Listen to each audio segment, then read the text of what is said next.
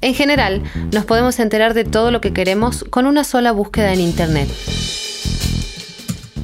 Gatillo fácil. Pero a veces no conseguimos salir de nuestras dudas.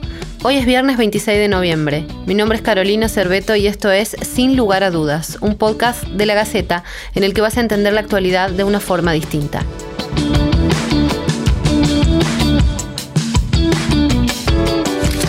Estás escuchando La Gaceta Podcast.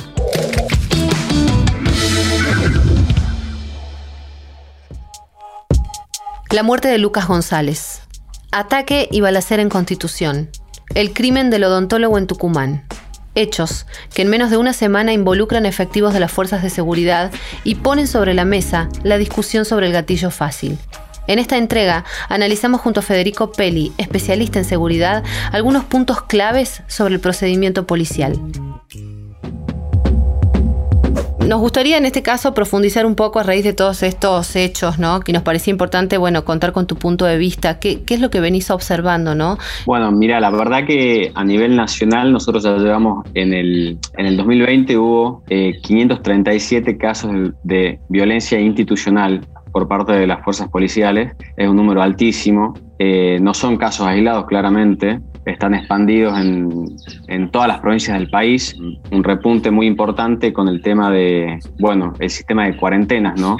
Donde la fuerza policial de alguna forma quedó a cargo de, del orden público de una forma muy estricta pero, pero bueno, pasado la cuarentena, pasado estos 530 casos, eh, vemos que se siguen repitiendo, ¿no? ¿Y eso por qué se da, eh, Federico? ¿Faltan protocolos? Eh, ¿Qué pasa con esto que siempre hablamos del entrenamiento, de la formación? Sí, falta una capacitación periódica, un entrenamiento de algo digamos, a lo largo de la, de la carrera, este, protocolos que los funcionarios policiales puedan llegar a desarrollar en cuestiones y situaciones de pocos segundos, ¿no? porque en definitiva una persecución policial como esta, estamos hablando de que eh, el policía tiene que actuar por reflejo y el acto reflejo se logra después de mucho entrenamiento, eh, pero periódico, todo el tiempo. Y acá hay una cuestión de que a los policías generalmente se los entrena solamente en, las etapas de instrucción básica, eh, al inicio de la carrera y después se pierde esa capacitación y ese entrenamiento. Y por lo tanto los protocolos es como un engranaje que está oxidado y que cuando tiene que volver a funcionar después de mucho tiempo funciona mal. Eh, en este caso sucede eso, hay muchas eh, fallas en los funcionarios de la policía de la ciudad como por ejemplo iniciar una persecución sin ser identificados. Está claro que una brigada de investigaciones no puede andar vestido de policía con el uniforme y con vehículos ploteados, porque si están haciendo investigaciones, eso delataría la función policial, ¿no? Pero sí al momento de iniciar una persecución, sí se deberían haber identificado mediante una baliza, por más que el auto sea de civil, para precisamente no confundir a los, a los menores que iban en el otro vehículo. Y ese es digamos, el punto más interesante de este caso, el miedo al delito a ser víctimas de delito tanto de los menores, que pensaron que los policías eran asaltantes que los querían interceptar, y miedo de los policías que pensaron que estos menores eran delincuentes. Te quería preguntar a propósito de esto, ¿tiene algo que ver esto que después sucede y que queda en el medio de este caso, y no, en el, no es el único, eh, que es eh, esto de plantar evidencia falsa? En este caso, Lucas González, eh, la réplica de la pistola, ¿no? Obviamente todo esto es materia de investigación, pero surge nuevamente la corrupción policial en el medio de este tipo de situaciones. Sí, bueno, como para agregar un ingrediente a la, impericia, a la falta de capacidad, a la falta de reacción este, adecuada, bueno, se suma acá la corrupción policial, una supuesta corrupción policial que habrá que investigar con una, sí, una posible réplica de pistola eh, plantada en el vehículo de los menores, ¿no? Que todavía no se puede dilucidar si es cierto o no, pero, pero bueno, realmente sería como finalizar el proceso de una mala actuación, ¿no? ¿Qué similitudes encontrás quizás si tenés que trazar por ahí un paralelismo con el caso de Facundo Ferreira, en este, hablando del caso de Lucas González, ¿no? A ver, similitudes hay, hay, una, hay un prejuzgamiento de los efectivos policiales para con un determinado modelo de, persona, ¿no? Eh, en el caso, por ejemplo, de Lucas González, a ver, salvando algunas distancias, el policía, los policías ven un modelo de chico, quizás de eh, barrio popular, eh, con cierta vestimenta, eh, en el cual ellos ya presuponen que pueden ser delincuentes, ¿no? Mm. En el caso de Facundo Ferreira, no sé si se dio tanto eso, porque era una persecución quizás de otro, de otro estilo, pero me refiero, en lo que es la operación policial en sí, está la misma mala práctica en ambos casos. Digamos, disparar alegremente en un contexto de una ciudad urbana, de un, contexto urbano donde hay otras personas caminando, donde inclusive se podría haber asesinado o herido a otra persona, sin un protocolo muy claro, el hecho de después tratar de eh, cambiar la evidencia, digamos, o la escena del hecho también, digamos, se dan situaciones un poco borrosas donde los efectivos policiales actúan de una forma quizás imprudente y a, posterior de eso, este, ante el desenlace trágico, buscan quizás modificar la escena, ¿no? El tema de las taser o taser. Nuevamente, cada vez que hay situaciones de este tipo, la discusión vuelve a, entrar en el plano y te quería preguntar, bueno, ¿cuál es tu punto de vista con respecto a la utilización de estas armas que no son letales, pero que generan muchísimo debate en la sociedad y que también abren la discusión hacia un plano quizá más político, que es lo que está pasando ahora y que ya pasó en su momento? Las taser, eh, a ver, son armas letales. Son menos letales que las armas de fuego, pero son letales porque pueden causar muerte. Ahora bien, es un arma de tipo intermedio mucho más apropiada para determinadas situaciones que un arma de fuego, donde las probabilidades de matar son mayores. Acá en las fuerzas policiales de Argentina y en Tucumán están faltando este tipo de armas. ¿Qué hay entre una tonfa para golpear y una 9 milímetros? No hay nada. Y hay situaciones que ameritan un arma intermedia. Y ese caso es la taser. Disminuye mucho el riesgo mortal para el agresor, este, disminuye la posibilidad de daños colaterales, que son víctimas casuales que van caminando por la calle y que ante un impacto, por ejemplo, el caso del hombre baleado en Constitución la semana pasada, este, se podría haber evitado con una taser, realmente. Siempre ante este tipo de situaciones se redita la discusión sobre el uso de las pistolas taser. Sin ir más lejos, este año, por ejemplo, cuando se conoció el violento episodio que había protagonizado el cantante Chano. En medio de un brote psicótico quiso agredir con un cuchillo a un policía y para detenerlo, el oficial le disparó en el abdomen. El debate sobre la posibilidad del uso de las taser otra vez estuvo en la boca de todos. Durante el gobierno de Mauricio Macri habían sido autorizadas y se llegaron a comprar para su uso en las fuerzas de seguridad. Sin embargo, su reglamentación fue derogada cuando asumió Alberto Fernández. Principalmente la taser provoca una sensación paralizante e incapacitante temporal por todo el cuerpo, así como un fuerte dolor y contracciones incontrolables de los músculos. Su uso, no sin constantes polémicas, está permitido en países como Estados Unidos o Austria. Pero existe otra cara de la moneda. Amnistía Internacional, en un informe que tiene varios años, aseguró que entre 2001 y 2012 al menos 500 personas en Estados Unidos murieron después de recibir una descarga con una taser. ¿Por qué ocurrieron estos hechos? ¿Se trató de un abuso indebido de fuerzas? ¿Es peor el remedio que la enfermedad? Miriam Medina es la mamá de Sebastián Bordón y hoy se ha convertido en un emblema de la lucha contra la violencia institucional. Su caso, o mejor dicho el de su hijo, generó profundos cambios en la provincia de Mendoza. La muerte de Sebastián Bordón marcó un antes y un después de ese hecho que se produjo en 1997. Y como consecuencia también de ese episodio, los docentes involucrados fueron separados de sus cargos y exonerados de la Dirección General de Cultura y Educación de Buenos Aires. Sebastián había partido desde Moreno, provincia de Buenos Aires, con sus compañeros y docentes para realizar su viaje de egresados. Ante algunos desequilibrios emocionales de este estudiante, los docentes a cargo del grupo lo dejaron en un destacamento policial en manos de la policía mendocina. Ahí fue asesinado por los efectivos quienes intentaron después ocultar y encubrir el crimen posteriormente. ¿Por qué crees que se repiten los casos de violencia institucional y policial en Argentina? Porque realmente eh, no hay una depuración de las fuerzas de seguridad del Estado, no hay realmente una decisión, debe haber, existir una decisión política seria para reestructurar esta policía que son lo único que hace es ensañarse con la vida de los jóvenes de nuestra patria. Digo, a mí me parece que hay que hacer un análisis profundo de este accionar de la fuerza de seguridad Y este, es una de las deudas que tiene pendiente el Estado argentino eh, con las familias de las víctimas eh, desde la instalada la democracia eh, y es la deuda que tiene hacia la sociedad. ¿Qué tiene que cambiar en cuanto a la formación de los policías?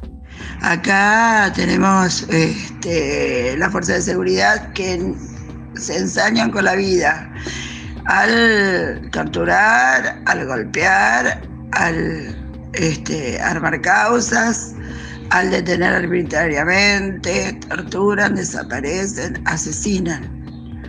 Y esto hay que eh, cambiarlo, esto hay que extirparlo de raíz.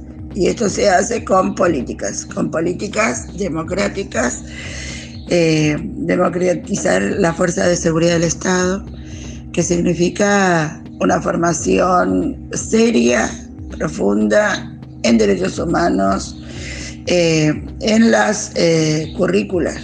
Tiene que ser en temas fundamentales que tienen que estudiar en la carrera policial y un análisis psiquiátrico y psicológico, no solamente cuando inician la carrera, sino durante permanentemente el, este, cuando están en la carrera y cuando están trabajando. La tarea de ellos es, es cuidar a, la ciudadanía y nosotros no tenemos que cuidar de la policía. ¿Quién nos cuida de la policía? Nosotros. Parece que esto es serio. ¿Qué sentís cuando el tema de gatillo fácil vuelve a ser noticia en nuestro país? Realmente me siento muy conmovida.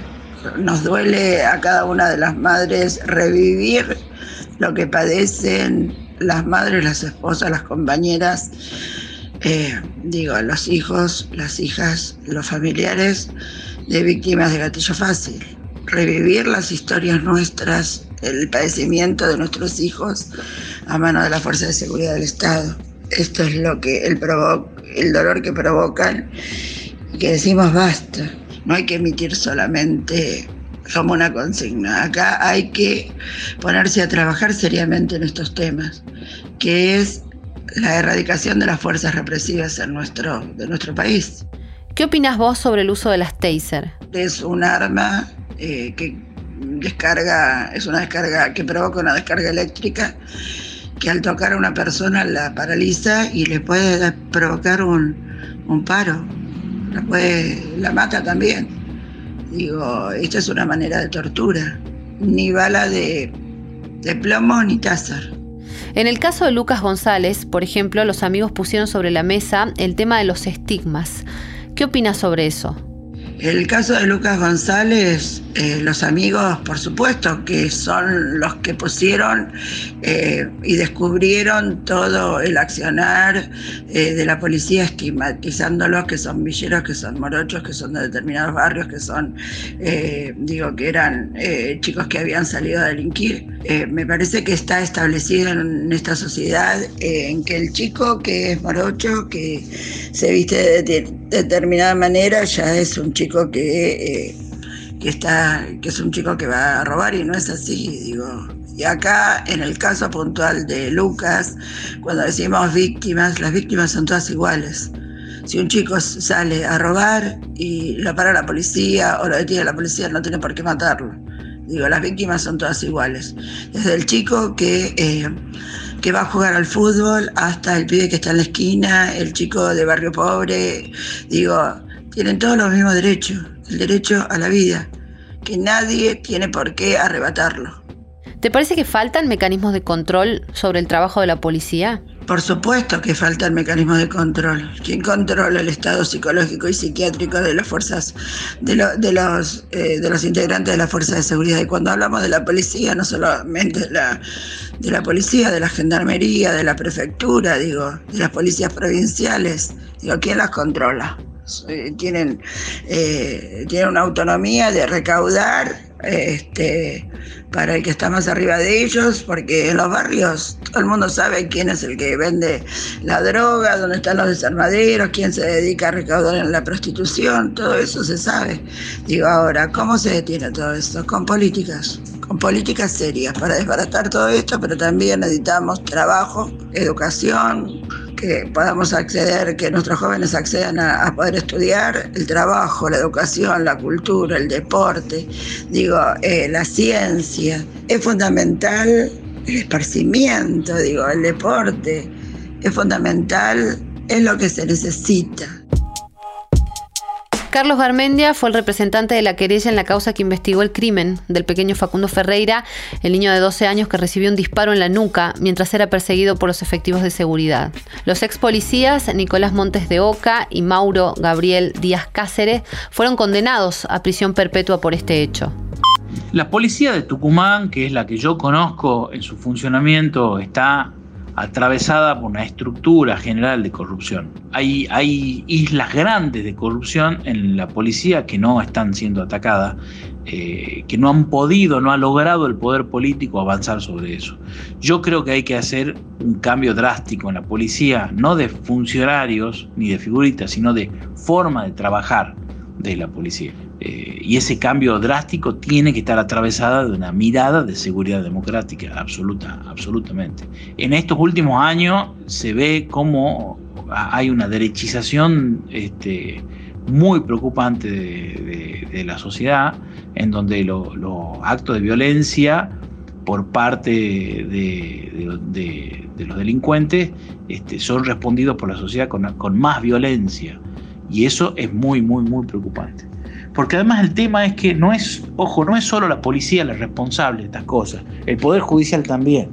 Porque el Poder Judicial le permite a la policía actuar como viene actuando cuando no ponen los límites. Yo creo que hay una cuestión muy clara y muy evidente. El, narcotráfico ha ido avanzando en estos años de manera muy preocupante en Tucumán. Y, ni el poder, ni el poder judicial ni la policía se han visto eficientes en ese sentido, en, el ataque a este, a este flagelo. Ninguno de, estos dos actores han sido, han sido eficientes. Eh, y yo creo que son ambos actores los que tienen que pensar en las estrategias para ir avanzando contra este, esta forma de delito organizado. Hay algunas similitudes y hay algunas diferencias entre el caso de Facundito Ferreira y el de Lucas González. La primera similitud absoluta y clara que aparece es que el accionar del personal policial tiene, tiene, está eh, atravesado de la, estigmatización de los chicos. Claramente eso es así, eso le ha pasado a, Facundito y los policías en forma inmediata sabían que Facundito era de la bombilla dicen los audios cuando hablan entre, entre ellos con el personal 911.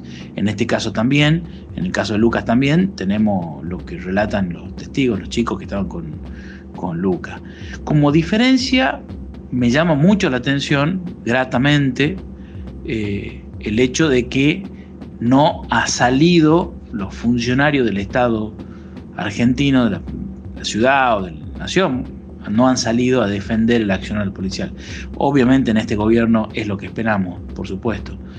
Eh, pero eso sí me ha llamado mucho la atención, como muy rápidamente ha quedado eh, claro que el caso de Lucas ha sido un caso de gatillo fácil.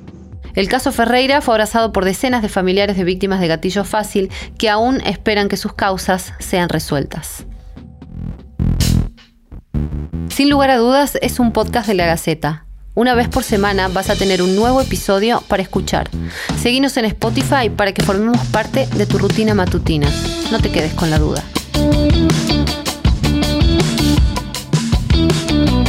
Esto fue La Gaceta Podcast.